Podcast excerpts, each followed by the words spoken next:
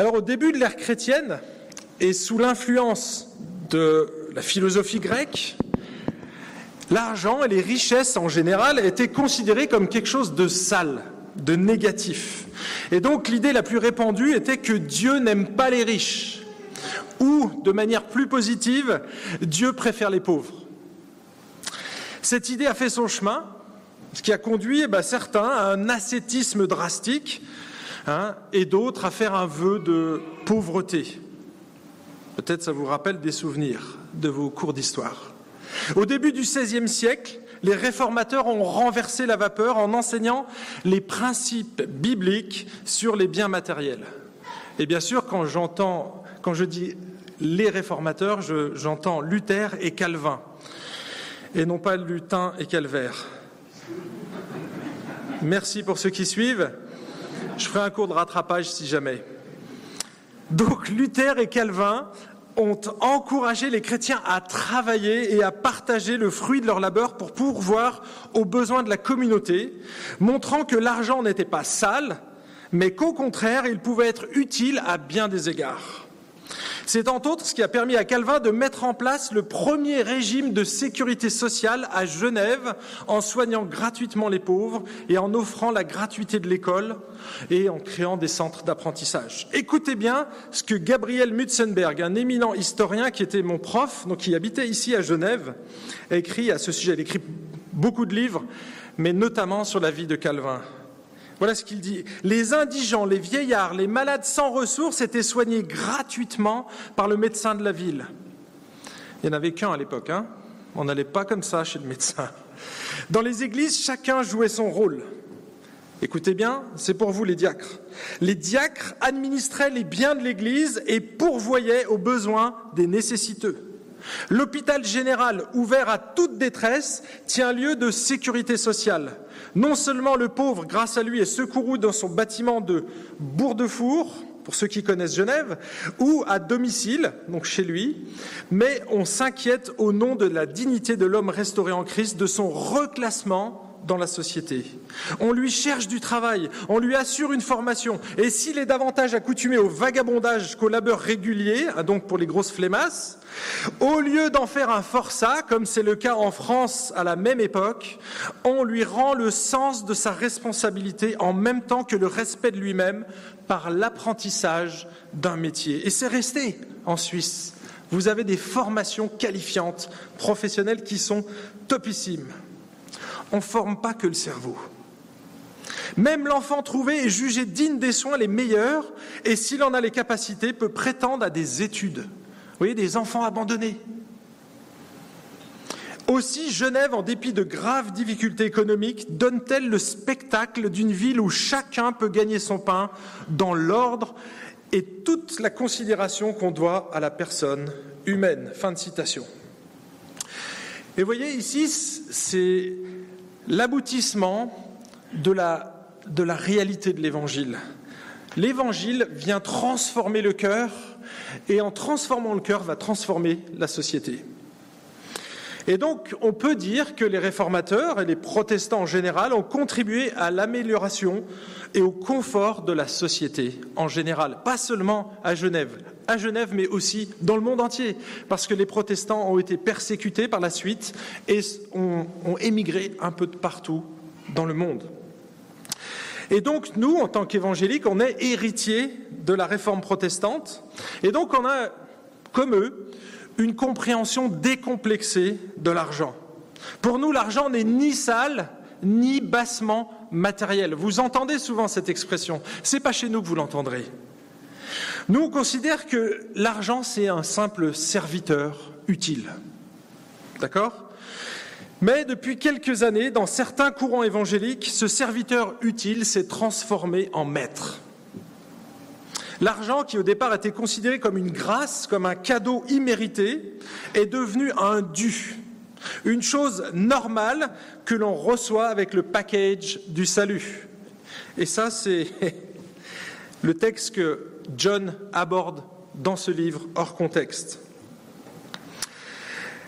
Donc dans ce courant évangélique, certains considèrent que Jésus a racheté à la croix toutes nos malédictions et dans les malédictions, ils incluent, donc dans le salut du coup, ils incluent le package de la générosité, mais surtout de l'abondance. Et donc dans cette perspective, tout chrétien devrait être riche, prospère et en bonne santé. Alors il n'y a rien de mauvais par rapport à la prospérité seulement. Là où ça devient mauvais, c'est quand c'est notre objectif principal. Et donc ils vont s'appuyer sur des versets comme celui qu'on va étudier ce matin. Je puis tout par celui qui me fortifie. Et donc, si on peut tout, c'est-à-dire qu'on peut être guéri, on peut avoir des entreprises, entreprendre des choses folles, parce que Jésus est avec nous, alors on peut tout se permettre. Et voilà comment la plupart du temps ce texte est interprété. Je peux être guéri, je peux devenir riche, je peux obtenir une promotion dans mon travail, je peux réaliser mes rêves. Pourquoi? Parce que Christ est avec moi et que c'est lui qui me rend fort. Et du coup, on est passé d'un extrême hein, à l'autre. Le premier extrême, c'était que l'argent était considéré. Oula, tac, j'ai une, une fenêtre intempestive de WhatsApp qui s'ouvre. Ne m'envoyez pas de message, s'il vous plaît. Donc je disais, les uns rejetaient l'argent parce qu'ils le, considéraient comme une source de corruption et qui les éloignait des choses spirituelles. Et aujourd'hui, ben, on le considère comme un cheval de bataille. On considère que l'argent est un dû, c'est un signe de bénédiction divine, et donc on doit absolument se l'approprier. Qu'est-ce qu'on doit penser? Quelle est l'attitude juste que l'on devrait adopter face aux biens matériels eh bien, ce matin, au travers de l'exemple de l'apôtre Paul, dans le dernier chapitre de la lettre aux Philippiens, on va découvrir que la satisfaction, et pour vous, hein, ça fonctionne pas, je ne sais pas si. Voilà. Donc, ça, ça s'appelle la PC pour les étudiants, proposition centrale, le centre du texte. L'idée que j'aimerais que vous reteniez ce matin, c'est que la satisfaction ne provient pas de circonstances favorables, mais de ce qu'il y a dans notre cœur. La satisfaction ne provient pas de circonstances favorables, mais de ce qu'il y a dans notre cœur. Gravez-le, s'il vous plaît, écrivez-le. On va lire ce texte. Philippiens 4, versets 10 à 14. J'ai éprouvé une grande joie dans le Seigneur à voir refleurir votre intérêt pour moi. Cet intérêt, vous l'aviez bien, mais l'occasion vous manquait. Je ne dis pas cela en raison de mes besoins, car j'ai appris à me contenter de l'état où je me trouve. Je sais vivre dans l'humiliation et je sais vivre dans l'abondance. En tout et partout, j'ai appris à être rassasié et à avoir faim, à être dans l'abondance et à être dans la disette. Je puis tout par celui qui me fortifie. Cependant, vous avez bien fait de prendre part à ma tribulation. Fin de lecture de la Bible. Et donc, au travers de ces quelques versets, j'aimerais relever trois bonnes attitudes à développer face aux biens matériels. Trois bonnes attitudes à développer face au bien matériel. Si on lit le premier verset au verset 10, on voit que Paul arrive à l'objet de sa lettre. Pourquoi il a écrit l'épître aux Philippes Eh bien, premièrement, pour remercier les Philippiens de leur don. C'est l'objet de sa lettre, et il le met ici à la fin. Mais au début de l'épître, on sait que les Philippiens, dès le départ, ont pris soin de l'apôtre Paul. Ils ont pris part à l'évangile, pas simplement en proclamant l'évangile, mais aussi en soutenant l'évangile et en soutenant les ouvriers de l'évangile. Et donc, ils sont rentrés en compte avec l'apôtre Paul. Ça, on le verra la semaine prochaine un petit peu plus dans le détail.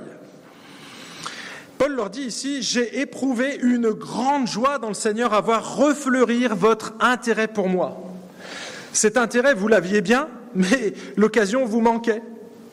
Et donc ici, on apprend que Paul, d'une part, exprime sa reconnaissance envers les Philippiens, parce qu'il portait un nouvel intérêt pour lui. Effectivement, ils ont envoyé Épaphrodite pour lui donner de l'argent, pour pourvoir à ses besoins. Et ici, Paul utilise un verbe, refleurir. Ça signifie reverdir, fleurir à nouveau. Et ça sous-entend que les Philippiens ne soutenait plus le ministère de l'apôtre Paul depuis un certain temps. Alors on ne sait pas depuis combien de temps, ni le motif exact de cette interruption, mais on sait qu'il n'a manqué de rien, c'est lui qui le dit, juste après au verset 11. Alors peut-être que c'était par manque d'information qu'ils ont interrompu leur soutien, par manque de communication de la part de Paul, il n'envoyait pas correctement ses newsletters, ou bien tout simplement par manque de moyens. Effectivement, on apprend dans 2 Corinthiens 8 versets 1 et 2, que les églises de Macédoine étaient pauvres à l'extrême. Et donc Philippe fait partie de la Macédoine, probablement qui a eu une période de disette pour l'Église. En tout cas, en traitant la question des finances, Paul est plein de délicate attention, de tact. Hein. il dit, verset 11, Je ne dis pas cela en raison de mes besoins. Hein, il ne veut pas donner l'impression qu'il se plaint du manque d'argent. Il n'est pas en train de faire la quête ici. Il ne cherche pas à faire vibrer leurs cordes sensibles en les culpabilisant. voyez? Et donc, il donne plutôt l'impression d'être rassasié, même s'il il est reconnaissant, il a ce qu'il faut. Il ne se plaint pas. voyez? Il est reconnaissant. Et donc, la première attitude va venir ici, au, milieu du verset 11, donc 11b, c'est le fait d'apprendre à se contenter. Apprendre à se contenter. Voici ce qu'il dit, car j'ai appris à me contenter de l'état où je me trouve. Paul a appris à se contenter, il a appris à se satisfaire, il a appris à apprécier l'état dans lequel il se trouve, quel qu'il soit. Mes amis, là, il y a quelque chose de fondamental pour nous. La satisfaction n'est pas naturelle. On doit l'apprendre. Même l'apôtre Paul a dû apprendre le contentement. C'est pas inné, c'est pas en nous. Et donc, ici, j'affirme que l'homme sans Dieu ne pourra jamais être satisfait parce que le vide qu'il ressent en lui eh bien c'est la place qui revient à Dieu. Et comme Dieu est esprit, aucune chose matérielle ne pourra jamais le combler. Comme Dieu est infini, rien ne pourra jamais le satisfaire complètement. Et c'est une des raisons qui me fait arriver à la conclusion que l'homme sans Dieu sera toujours insatisfait. Et pour utiliser l'expression commune, l'homme sera toujours un éternel insatisfait. L'homme sans Dieu, les amis. En écoutant les gens autour de moi, je constate que les hommes et les femmes manifestent en permanence un état d'insatisfaction. Par exemple, si j'avais de l'argent ou plus d'argent, je m'achèterais une Harley Davidson, ou bien une Ferrari, ou une décapotable, ou bien un robot ménager, ou bien le dernier iPhone. Hein? Si j'avais plus de temps, eh bien, je ferais le tour du monde en bateau, je lirais la Bible.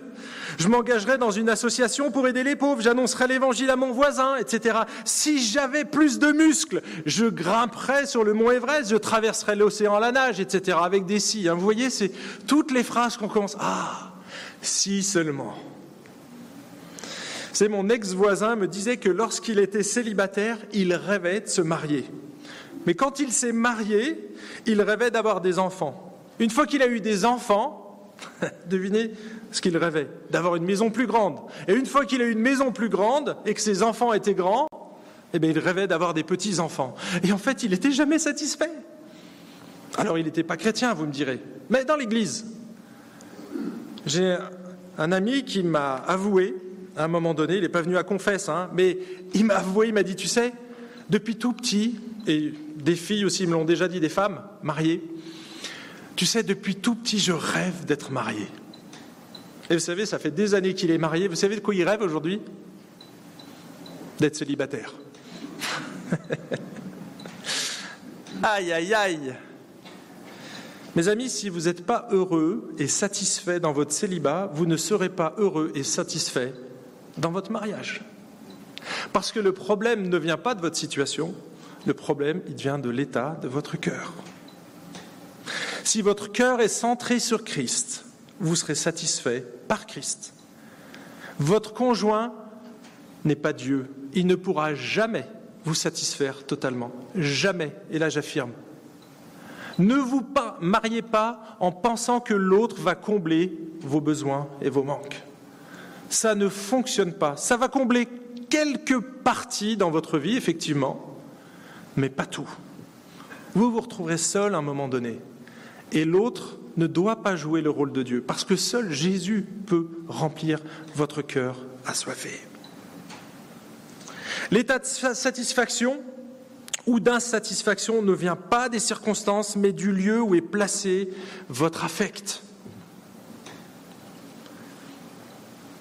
L'état de satisfaction totale qu'Adam et Ève connaissaient dans le jardin d'Éden avant la chute a été grignoté par le péché, les amis. Et donc c'est devenu un puits sans fond. Le cœur de l'homme, c'est un puits sans fond. Vous pouvez mettre de l'eau et des choses et du matériel et tout ce que vous voulez, il sera jamais satisfait parce qu'il est percé dans le fond. Vous avez déjà eu ça, hein, une passoire. Essayez de remplir une passoire, les amis. Vous allez voir, c'est compliqué. J'ai essayé et j'ai eu des problèmes. Ça, c'est pour mes amis qui, qui regardent les comiques français. en fait, l'homme est insatisfait par nature et la société dans laquelle nous vivons ne nous aide pas vraiment à être satisfait. Regardez ce que dit le philosophe Gilles, Lipovetsky. L'âge de l'hyperconsommation crée des besoins illimités et peut générer chez certains de l'addiction ou un état d'insatisfaction permanent, à l'image du tonneau des Danaïdes qu'il faut sans cesse remplir. Tonneau percé.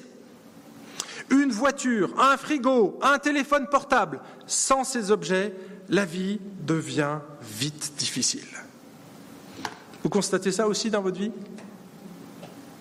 Eh bien, les amis, le monde qui est autour de nous ne nous aide pas vraiment à apprendre la satisfaction, et je dirais qu'il nous pousse vraiment dans l'autre direction, dans l'autre sens. Vous savez ce qu'un ce de mes professeurs disait lorsque je faisais des études séculières, et on a eu un cours sur la, la création d'entreprises. Vous savez ce qu'il disait? Si vous inventez un nouveau produit, en vrai, il y a très peu de chances que vous arriviez à le vendre sur le marché parce que le marché est envahi de nouveaux produits. Il disait, par contre, si vous voulez le commercialiser, il faut faire une seule chose, créer le besoin chez le consommateur. Voilà la société dans laquelle on est. Elle va créer un besoin que vous n'avez pas. Et elle va vous faire croire que vous en avez besoin alors que ce n'est pas vrai. Mais comme vous allez le voir chez les autres, vous allez dire Waouh, c'est génial Et vous savez, moi, je, me suis abonné sur Instagram depuis quelques mois. Et en fait, euh, je m'aperçois que j'ai choisi des amis, hein, j'en ai une soixantaine. Mon but, c'est vraiment de garder contact avec les amis et de communiquer de temps en temps un petit message. Et en fait, je m'aperçois que la moitié des messages que je reçois sont des pubs sur des choses dont je n'ai pas besoin. Mais vous savez quoi? À force de les voir, ça commence à, créer des besoins chez moi.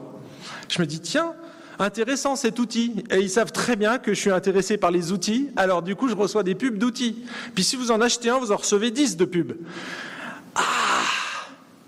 Je sais pas les choses pour lesquelles vous êtes euh, accro, hein. mais vous savez, quand euh, vous allez sur un site aujourd'hui, hein, dans tous les sites, c'est gavant, vous avez est-ce que vous acceptez les cookies? Et si vous répondez oui, tout accepté, vous savez ce qui se passe? Ils enregistrent vos préférences. Et dès que vous allez aller sur un site, tac, ils vont choper l'information. Il y a des énormes databases derrière qui fonctionnent pour vous proposer que des choses dont vous avez envie. Ils utilisent même votre haut-parleur pour entendre vos conversations, enregistrer quelques mots, et comme par hasard, vous venez de discuter de spaghettis, vous ouvrez votre téléphone et une pub de spaghettis sur Instagram. Mais c'est étrange non, non, non, non. C'est fait pour. Tu n'avais pas envie de pâtes, et eh ben ce matin, tu en as discuté, tu vas en avoir. Vous avez vu comment ça fonctionne? C'est terrible. Alors, les anciennes générations n'étaient pas du tout confrontées à ça, mais vous, vous l'êtes. Vous baignez là-dedans. Et donc, il, faut être vigilant pour pas tomber dans un matérialisme outrancier. Aujourd'hui, beaucoup de gens consomment et consomment et ils sont jamais satisfaits. On passe son temps et c'est tellement facile. Un clic sur Amazon, tac, demain j'ai mon truc. Waouh Alors je dis pas que c'est mauvais, mais attention, attention, parce que du coup, une fois qu'on a la chose, eh bien on a envie d'autre chose. Et vous pourrez remplir votre maison de choses inutiles que vous n'utiliserez quasiment jamais. Et ne pensez pas que parce que vous êtes chrétien, vous allez être satisfait totalement. Je pense que justement, si vous êtes averti, si vous baignez dans l'écriture, vous devriez avoir un état d'insatisfaction. Vous savez pourquoi? Parce que si vous prenez l'écriture au sérieux, vous savez que cette vie terrestre, elle n'est que passagère, mais qu'il y a quelque chose de nettement meilleur ailleurs qui vous attend la présence de Jésus, où vous n'aurez plus ces tentations, où vous serez plus dans le péché. La présence du péché sera balayée. La présence de Christ sera suffisante et totalement satisfaisante. Et donc, comme on est encore dans notre corps charnel, eh bien, on a cette tension. D'un côté, notre désir le plus grand, le plus fort, c'est celui de rejoindre Jésus, mais en même temps, je suis obligé de là, de vivre sur cette terre et de voilà, de me confronter à ce monde qui me fait ses propositions en permanence. Et il faut qu'on soit équipés, les amis. Tant qu'on sera dans ce corps terrestre, on devra apprendre à nous satisfaire de l'état dans lequel nous sommes. C'est pas inné. On devra l'apprendre, même en tant que chrétien. Vous allez devoir apprendre à vous contenter. C'est ce que dit Paul. J'ai appris à me contenter de l'état dans lequel je me trouve. Alors c'est facile à dire pour nous, pour qui tout va bien. Vous avez mangé votre petit déjeuner ce matin? Qui ne mangera pas à midi? Pas par choix. Ce soir, tout le monde dort dans un lieu avec un toit? Alors pour vous, c'est super facile de dire j'ai appris à me contenter de l'état dans lequel je me trouve. J'ai tout. c'est facile à faire. Mais quand l'apôtre Paul dit cette phrase, je ne pense pas qu'il était dans le même état que nous. Vous vous souvenez où il était, l'apôtre Paul? En prison. Effectivement, il était en prison, dans une résidence surveillée, probablement attachée ou en tout cas au contact d'un soldat romain 24 heures sur 24. Et il attendait la sentence de son jugement, et dans le texte, dans Philippiens, on apprend que potentiellement c'était la peine de mort qu'il attendait. Et donc l'apôtre Paul dit cette phrase-là dans ce contexte. Il était privé de liberté, privé d'argent, privé de confort, privé de soins, privé de relations, privé de communion fraternelle, privé d'espérance terrestre. Parce qu'il n'avait même pas l'espoir de sortir de cette prison. Non, son seul espoir, c'était de rejoindre Christ. Et donc, lorsqu'il dit j'ai appris à me contenter de l'état où je me trouve, il est en train de dire qu'il a appris à se contenter de son manque de liberté, de son manque de confort, de son manque de soins, de son manque de relations, de son manque d'espoir.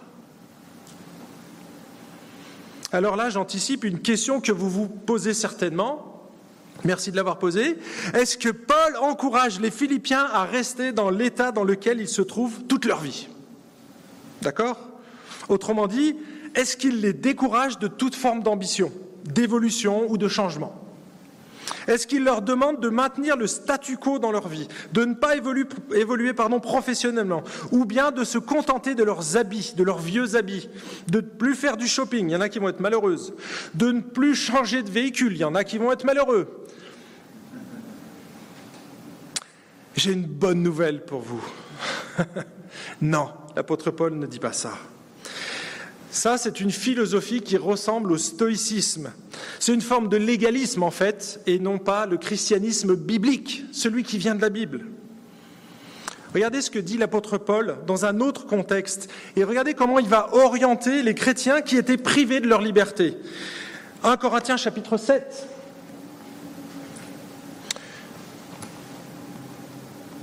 Voilà, j'avais un peu d'avance. Que chacun demeure dans l'état où il était lorsqu'il a été appelé. Là, c'est des gens qui se convertissaient à Jésus, et quand ils venaient à Jésus, ben, ils étaient dans une condition. Et là, il y avait des esclaves, des gens qui avaient un maître. Et donc, ils s'étaient un peu piégés quelque part, ils n'étaient pas totalement libres. Paul leur dit que chacun demeure dans l'état où il était lorsqu'il était appelé. Ça ressemble à du contentement ici. Regardez le verset 21. As-tu été appelé en étant esclave? Ne t'en inquiète pas. Mais si tu peux devenir libre, profites-en. D'accord? Donc, le principe ici, C'est pas de, faire une révolution. Je me suis converti, allez, moi je veux ma liberté, et donc du coup, j'envoie tout bouler. Non, non, non, non. Là, il n'est pas en train de dire qu'il faut euh, tout révolutionner. C'est pas ce qu'il est en train de dire. Il ne les encourage pas à la révolte, mais au contraire à être des citoyens paisibles et donc, dans un premier temps, à se contenter de leur état. Par contre, il ne leur demande pas de rester définitivement toute leur vie en tant qu'esclaves. S'il y a une opportunité qui se présente, allez hop, bah tu la prends. Hein Comme vous, quand vous avez une entreprise, vous n'êtes pas piégé ad vitam aeternam, vous avez peut-être un crédit à rembourser, mais si vous avez une opportunité à un moment donné, peut-être que vous allez la saisir. Et Dieu reste souverain sur ces situations. Et c'est ce qui m'amène au deuxième point. Accepter chaque situation comme venant de Dieu. Donc la première, apprendre à se contenter de ce que l'on a. La deuxième, accepter chaque situation comme venant de Dieu. Regardez le verset 12. Je sais vivre dans l'humiliation. Paul a vécu dans le dénouement le plus total, dans la faim et dans la soif. Il a vécu des situations extrêmes, très inconfortantes et humiliantes. Hein, c'est pour ça qu'il dit Je sais vivre dans l'humiliation. Mais c'est dans ces situations qu'il a appris à compter sur la grâce de Dieu. C'est dans ces situations, c'est dans l'épreuve qu'on peut apprendre parce que c'est la pédagogie de Dieu. 1 Corinthiens chapitre 4, vous pouvez prendre vos Bibles. On va lire les versets 11 à 13. Voilà une description de ce que vivait l'apôtre Paul. C'est sa vie, une synthèse de sa vie. Verset 11, 1 Corinthiens 4, 11. Jusqu'à cette heure, nous sommes exposés à la faim, à la soif, au dénuement, au coup, à une vie errante. Nous nous fatiguons à travailler de nos propres mains, insultés, nous bénissons, persécutés, nous supportons, calomniés, nous consolons. Nous sommes devenus les balayures du monde, le rebut de tous, jusqu'à maintenant. 2 Corinthiens 11, verset 26 et 27, souvent en voyage, exposé au danger des fleuves, au danger des brigands, au danger de la part de mes compatriotes, au danger de la part des païens, au danger de la ville, au danger du désert, au danger de la mer, au danger parmi les faux frères, au travail et à la peine, souvent dans les veilles, dans la faim et dans la soif, souvent dans les jeûnes, dans le froid et le dénuement. Mes amis, je pense que si on prenait tout ce que l'apôtre Paul a vécu, waouh Je pense qu'il a appris beaucoup de choses dans ces moments-là. Entre autres, à ne pas dire si t'arrive un moment de disette, c'est parce que Dieu ne te bénit pas. Qui oserait dire ça, l'apôtre Paul? Qui oserait lui dire ça? Certainement pas moi. Mais dans toutes ces circonstances, l'apôtre Paul n'a jamais douté de la souveraineté de Dieu. Il s'est accroché à cette souveraineté de Dieu. Il a appris en s'adaptant à chaque situation. Hein, il le dit ici, il sait vivre dans ce genre de situation, dans l'humiliation. Il est préparé. Avec le temps, il a appris à vivre dans ce genre de situation et à ne pas remettre en cause la bonté de Dieu. La foi, les amis, c'est pas le fait de croire que Dieu est capable de faire des miracles c'est de continuer à croire en sa bonté lorsqu'il n'en fait plus. J'ai déjà cité cette phrase, mais je trouve qu'elle est très puissante. Il n'a jamais remis en cause la bonté de Dieu. On a lu là qu'il était souvent dans la faim et dans la soif, souvent dans les jeûnes. Et mes amis, je pense que ce n'étaient pas des jeûnes volontaires, c'était des jeûnes forcés. Mais même au travers d'un jeûne volontaire, on peut apprendre des choses. Je ne sais pas si vous avez déjà essayé de jeûner dans votre vie, et je ne suis pas en train de dire qu'il faut absolument jeûner, ce n'est pas un commandement. Mais si vous jeûnez, et si vous avez ce désir, on peut en discuter. Mais attention, ça peut être dangereux aussi le jeûne. Surtout si vous avez jamais jeûné de votre vie, déjà juste sauter votre petit-déj ou votre repas de midi, ça peut être énorme. Ceux qui font de l'hypoglycémie, ceux qui font, euh, je ne sais pas, du diabète, surtout, c'est très déconseillé de faire du jeûne. Hein, je vous le dis en passant. En tout cas, ça m'est arrivé de jeûner. Ce n'est pas une pratique que je fais chaque semaine, je pourrais. Mais ce que j'ai découvert dans le jeûne, c'est qu'en me privant d'un repas ou de deux repas, d'une journée complète, eh bien, j'arrive à la fin de la journée un peu irrité, j'ai mon ventre qui gargouille. En fait, j'ai faim. Et puis, bah, vous savez quoi? À ce moment-là, je suis prêt à accepter ce qu'il y a dans une assiette. Alors j'aurais fait la fine bouche si j'avais eu mes trois repas dans la journée, mais comme j'en ai sauté deux, vous savez quoi? Le troisième, je l'apprécie. Waouh Comme si c'était le festin de Babette. Et donc je pense que le jeûne est une manière pédagogique d'apprendre le contentement. Le jeûne volontaire, mais aussi involontaire. L'apôtre Paul, il n'a pas choisi. Il a eu des jeûnes forcés dans sa vie parce qu'il n'avait rien à manger, tout simplement. Et donc il a appris à vivre dans l'humiliation. Verset, donc la suite du verset dit Je sais vivre dans l'abondance et en tout et partout j'ai appris à être rassasié et à avoir faim. Donc mon ventre vide et mon ventre plein. Dans les deux situations, j'ai appris à être rassasié. Il a appris à être dans l'abondance et à être dans la disette, vous voyez Alors ça paraît peut-être un peu étrange d'entendre Paul dire qu'il a appris à vivre dans l'abondance. Est-ce qu'on a vraiment besoin d'apprendre à vivre dans l'abondance? Je me suis posé la question, puis en fait, je me suis dit, oula, attention, si l'apôtre Paul dit ça, s'il a dû apprendre à vivre dans l'abondance, c'est qu'il y a une raison. Et effectivement, il y a une raison. Vous voulez savoir laquelle c'est? Sinon, je, je saute trois pages là. Ouais? Non? Ouais, allez. A priori, vous êtes plus riche que pauvre.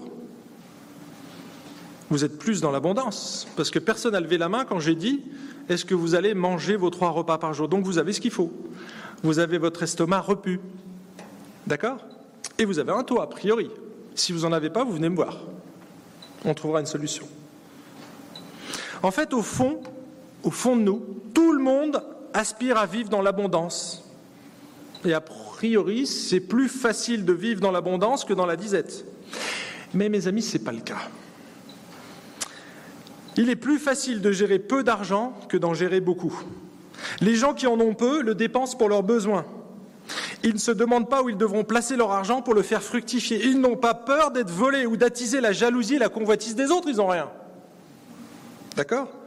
Alors que les gens plus aisés, eh bien, eux, ils doivent se protéger de ces choses-là. Et vous savez ce que dit euh, l'Ecclésiaste, donc c'est Salomon, il dit que étrangement, avec toutes ses richesses, il a beaucoup d'amis. Et la plupart des milliardaires ont beaucoup d'amis. Il y a beaucoup de gens qui sont à leur bottes. C'est bizarre.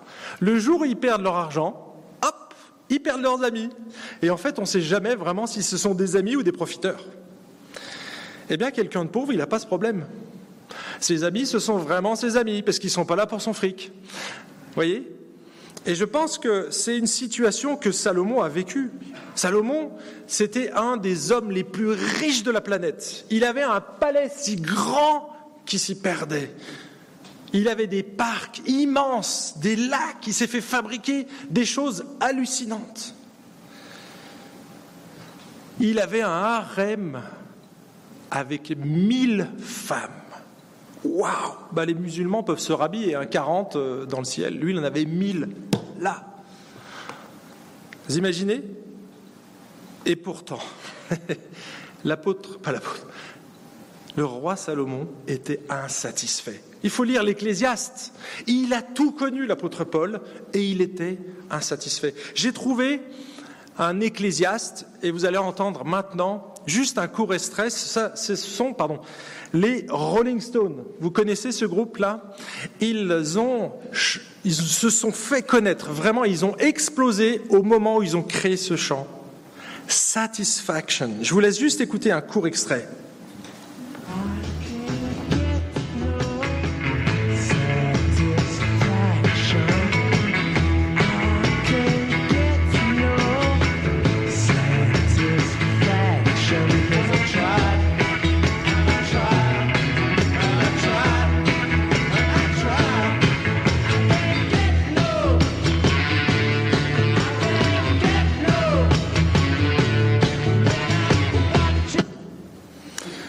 Vous connaissez cette chanson.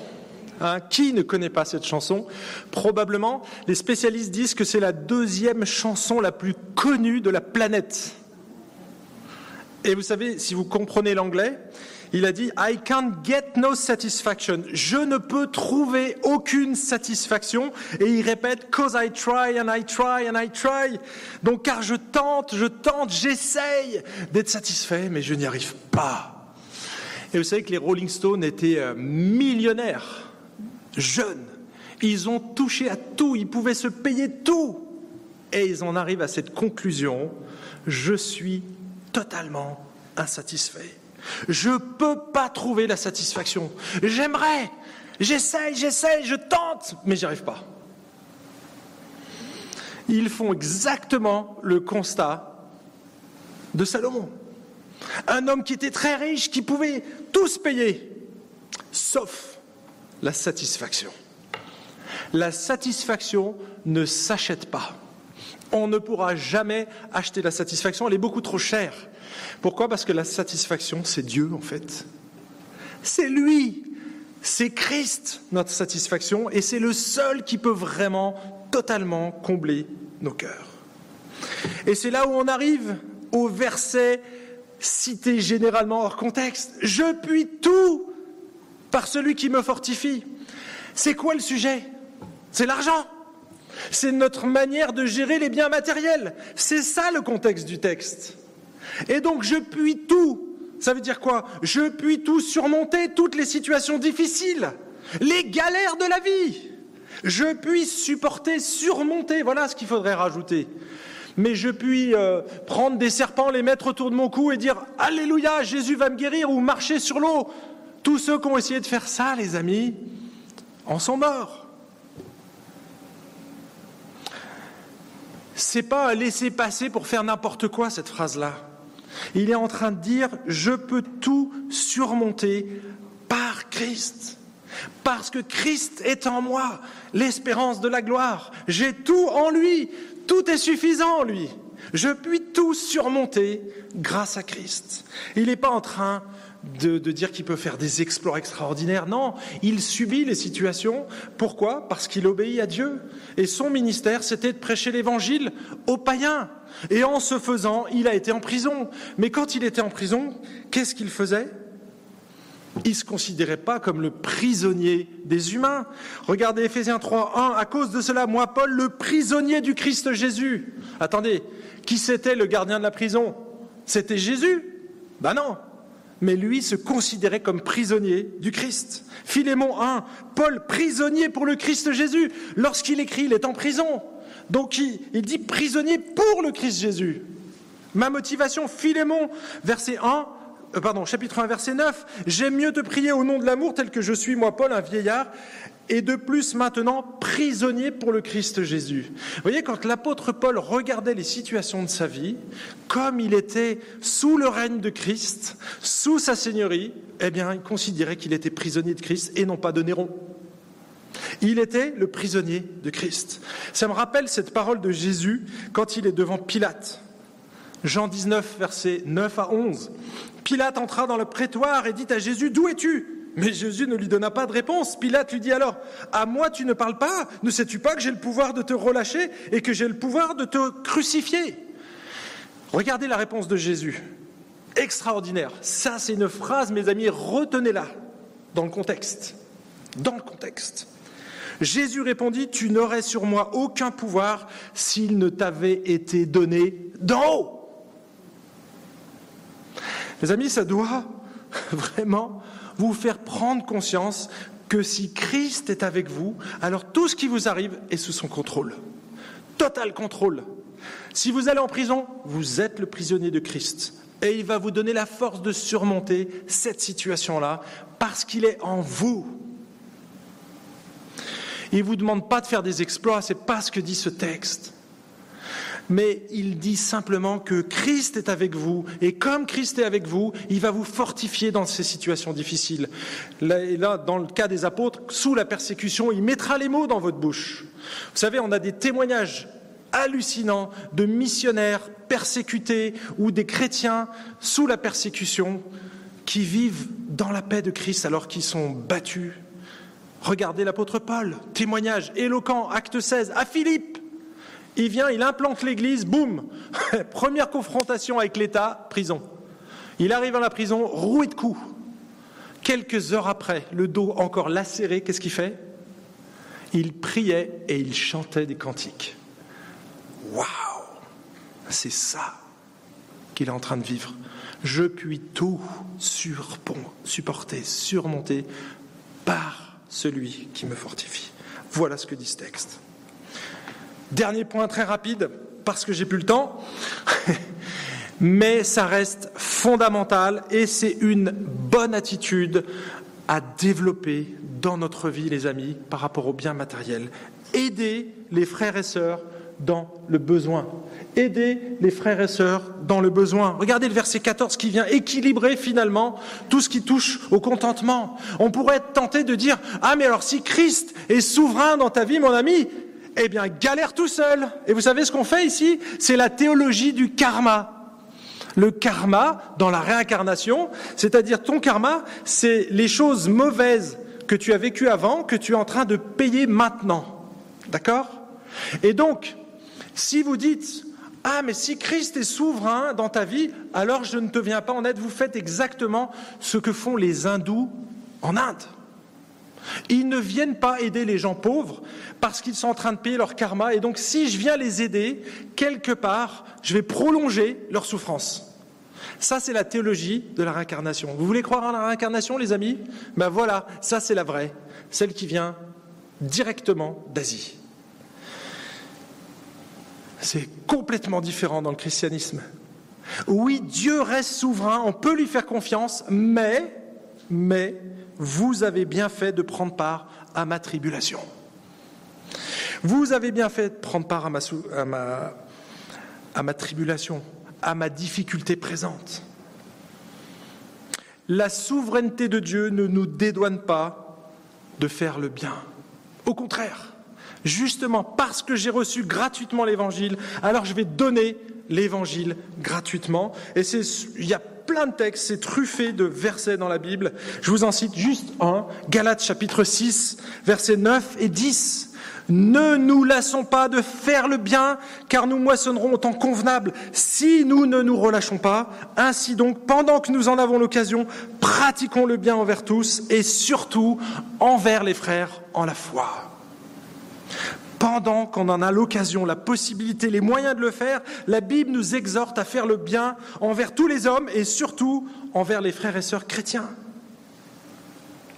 Les Philippiens avaient bien fait de prendre part aux besoins financiers de l'apôtre Paul. Ils ont eu raison de l'aider parce que c'est un commandement du Seigneur. C'est pas parce que Dieu est souverain que ça me dédouane d'aider les autres. OK? Donc trois attitudes à adopter face au bien matériel, apprendre à se contenter de ce que l'on a, accepter chaque situation comme venant de Dieu et aider les frères et sœurs dans le besoin. Mes amis, retenez ces choses parce que c'est fondamental et c'est ce que dit ici l'apôtre Paul. Et donc, je vais conclure maintenant. Je vous pose une question ce matin toute simple. Est-ce que vous êtes réellement satisfait de votre vie? Est-ce que vous êtes comblé dans tous les domaines de votre vie? Ou alors est-ce que vous connaissez encore ce sentiment d'insatisfaction quand vous êtes dans une situation? Est-ce que vous êtes content de l'état dans lequel vous vous trouvez maintenant?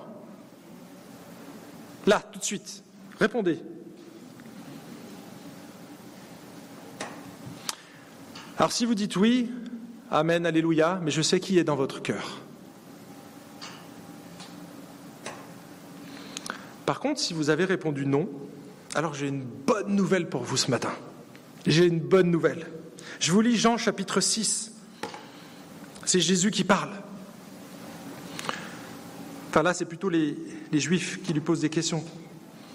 Quel miracle fais-tu donc, lui dirent-ils, afin que nous le voyions et que nous te croyions quelle œuvre fais-tu? Nos pères ont mangé la manne dans le désert, selon ce qui est écrit. Il leur donna à manger le pain venu du ciel. Jésus leur dit, en vérité, en vérité, je vous le dis, ce n'est pas Moïse qui vous a donné le pain venu du ciel, mais mon Père vous donne le vrai pain venu du ciel, car le pain de Dieu, c'est celui qui descend du ciel et qui donne la vie au monde. Ils lui dirent, mais Seigneur, donne-nous toujours ce pain-là.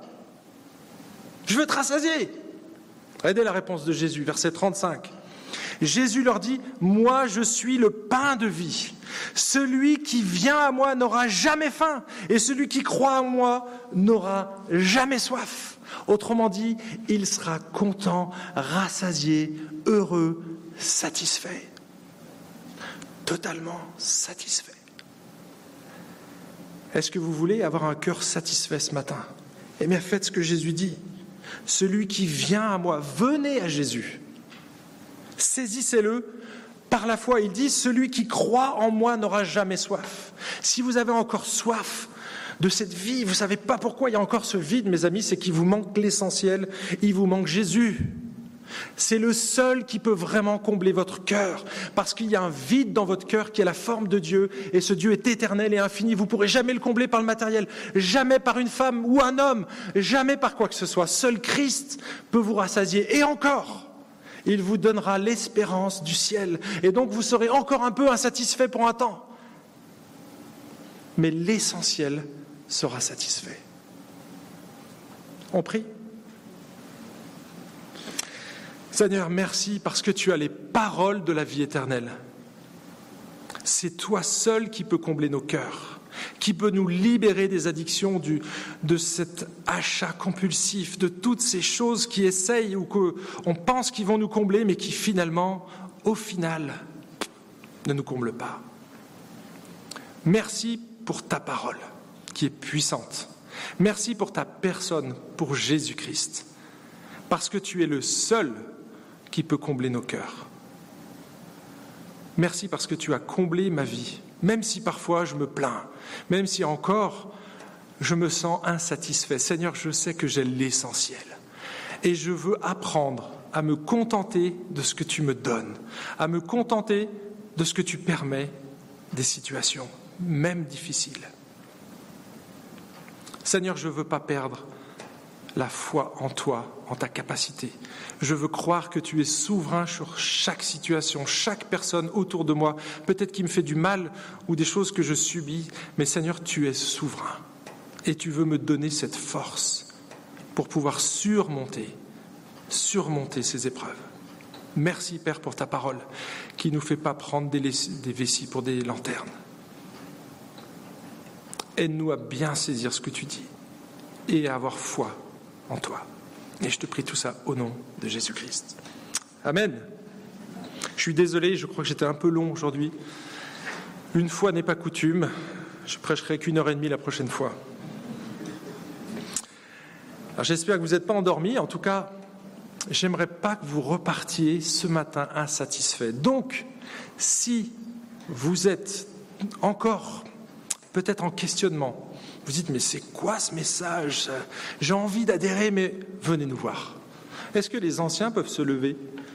Qu'on voit les anciens dans cette salle John, Ruben et Serge, tu es au fond Voilà. Allez voir un des anciens. Ou alors allez voir les diacres. Est-ce que vous pouvez vous lever les diacres? On a de nombreux diacres dans l'Église. Levez-vous, messieurs et mesdames. Où sont les dames? Ah, voilà. Monte sur une chaise, on ne te voit pas. Non, c'est une blague.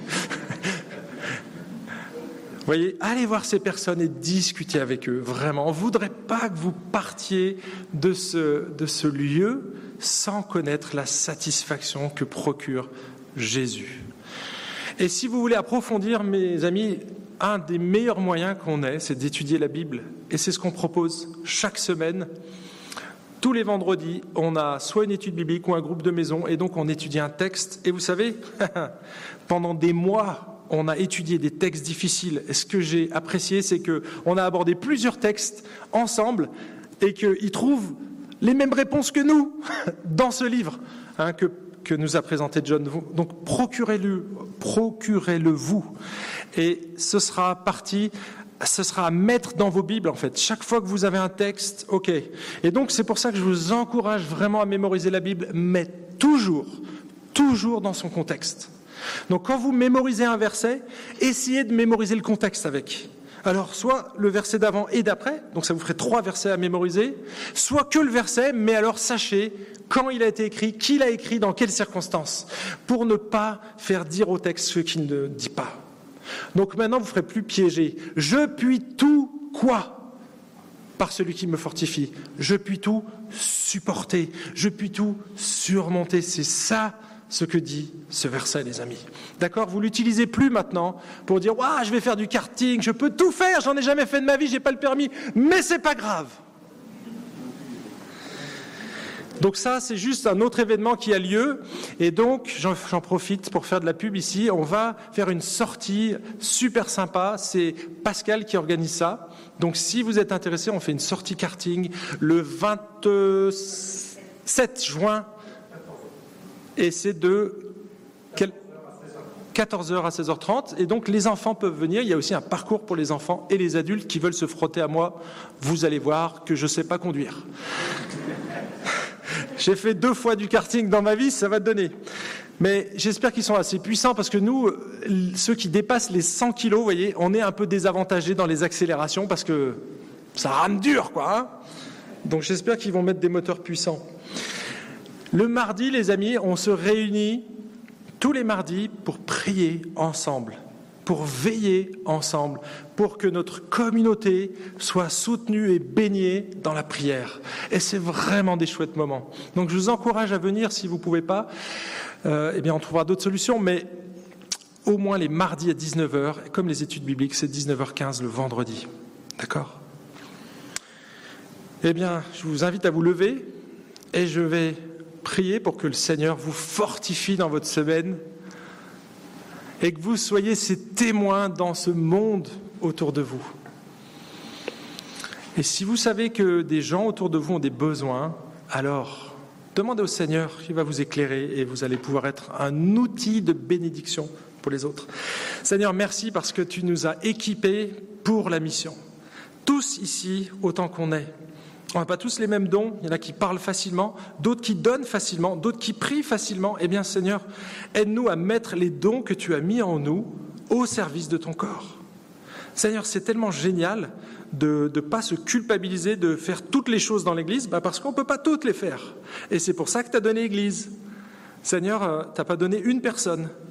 Et merci pour ce privilège. Donc aide mes frères et mes sœurs à voir les opportunités qui sont autour d'eux et à les saisir des opportunités pour donner, pour servir, pour faire du bien. Et tu nous l'as encouragé ce matin.